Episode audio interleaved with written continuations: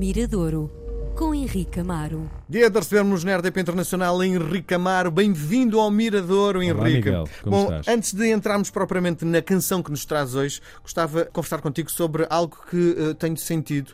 Tenho conversado com inúmeros artistas que decide fazer a chamada edição de autores, responsabiliza-se pela eh, impressão ou dos discos ou mesmo da sua distribuição, eh, apenas tem que pagar a uma empresa de comunicação para que a coisa comece a funcionar. O mundo está a caminhar para esta forma de negócio? Sim, não há outra. As soluções não são muitas, porque o desempenho das editoras, se no passado ainda havia o seu quê de risco e de terem as suas apostas próprias e de fazer os seus investimentos próprios, eh, e foi assim ao longo de uma série de anos, nos últimos anos não. Quer dizer, eh, grande parte das multinacionais ficam, no fundo, fazem apostas em determinado tipo de artistas que já lhes dão algumas garantias, garantias essas dadas. Então não há muito- risco, é isso? o risco, risco existe sempre, só que é um risco, diria, muito mais calculado do que existia antes, não é? Há uns anos, há, não sei, há 10, 15, 20 anos, eh, foi assim que foram construídas uma série de discografias, do GNR ao Rui Veloso. Havia uma editora que recebia uma maquete que achava interessante e que podia fazer alguma coisa por ela e então construía em cumplicidade com o artista esse tipo de carreira que muitas vezes, eh, enfim, se prolongou, outras terminou ao final de algum tempo quando o artista não dava esse tipo de rentabilidade à editora. Hoje são muitos os artistas, são existe uma multiplicidade, quer dizer, nem todas as editoras não, não conseguiriam agarrar em tudo. Sim. Segundo, há ferramentas do ponto de vista de gravação, de distribuição, que também não existiam, o que dá um lado de, diria, eh, independência e também de autossuficiência ao artista. Também fica menos dependente desse lado da indústria. Portanto, é um dos, Dos caminhos. é um dos caminhos, Sim. se calhar acho que coisa. caminho prioritário para qualquer artista, porque se começar por aí e se eh, conseguir demonstrar que realmente o seu trabalho tem um feedback público, que ganha dimensão, é uma questão de tempo para uma, uma editora, uma multinacional, uma estrutura, diria, maior, eh, vir ter com ele, ou ele ir ter com, com essa e mostrar esses resultados, ser acolhido nesse meio. E até que ponto é que uma editora, depois de tomar o pulso com determinado projeto musical, decide também tomar do ponto de vista da criação? Da criação, eh, enfim, eh, internacionalmente, sem dúvida que existiam sempre essas promiscuidades, não é? Da editora dizer, e também cá, nacionalmente, sim, mas eu acho que o artista eh, às vezes sabe para o caminho onde deve ir. A tentação do sucesso, ah, eu creio que muitas vezes vem do próprio artista e menos da editora, não é? O artista, quando lá está, é que quer fazer alguma coisa que lhe dê maior. Se calhar há uns anos.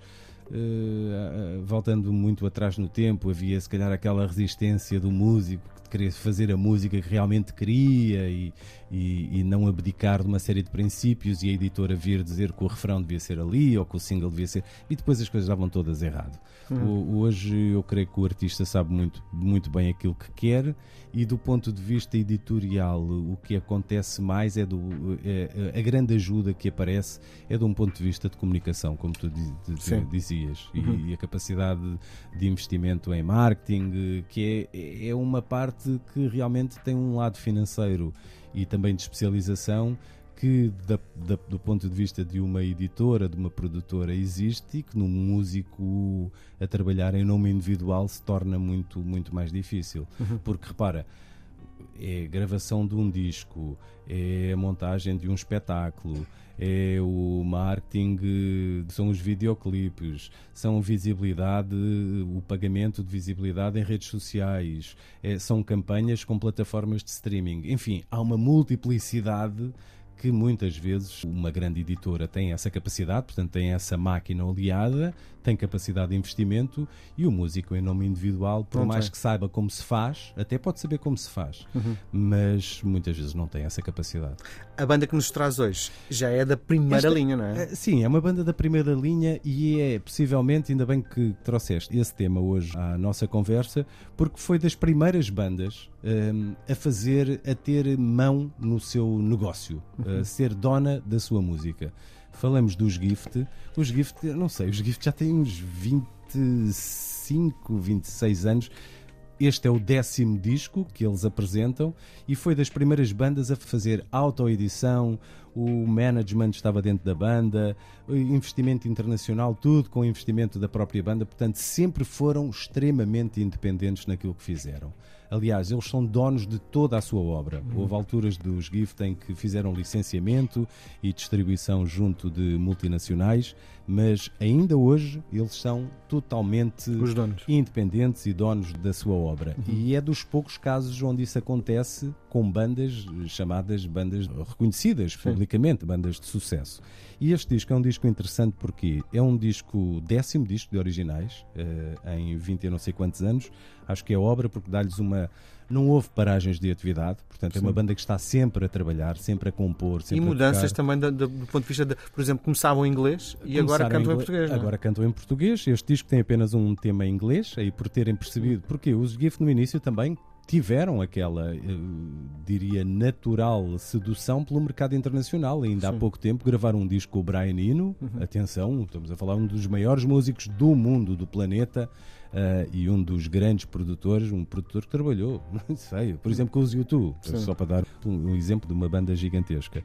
E fez um investimento também nessa internacionalização. Que, e perceberam também a dificuldade que existe a entrar Chegar, nesse em, em, entrar nesse mercado. Este é um disco construído, é um disco totalmente fora daquilo que concebemos na música dos Gift.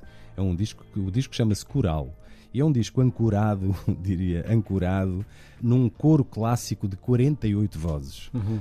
Portanto, uma coisa assim majestosa. Os GIF sempre tiveram este lado assim majestoso. Só meter essa gente toda num estúdio, não é? Um estúdio, gravá-la, não é fácil. Eh, os GIF também não têm essa experiência uhum. de gravar um coro de vozes. Isto tem, do ponto de vista técnico e musical, também tem que se lhe diga. Eles tiveram Sim. que ir ter com alguém que percebesse como é que é gerir um coro de 48 vozes e creio que neste caso foram gravar mesmo a Viena, uhum. a, a Viena da Áustria, um coro clássico de 48 vozes. Tiveram o Bernard Vivancos, um espanhol que é um dos grandes, eh, também um dos grandes especialistas em música coral. Portanto, a música coral junto da música pop não é muito usual, portanto, Sim. é uma, um, campo à parte, mais próximo da erudita. Mas só há pop o, o, disco?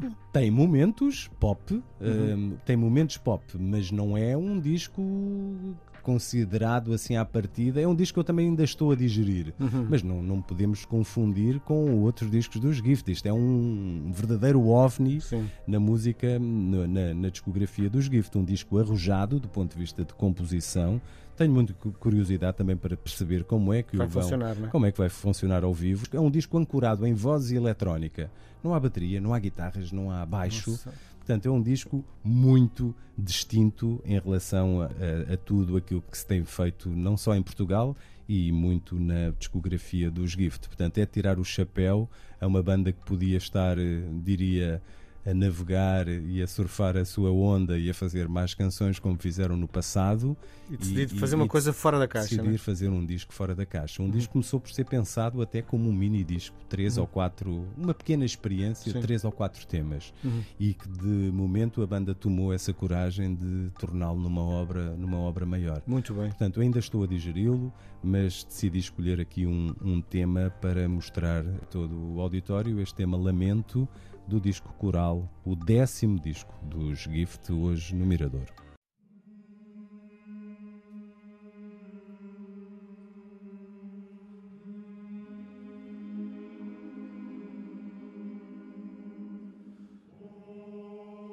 Vais-te embora sem ouvir dizer que quem vem lá não sabe o que importa.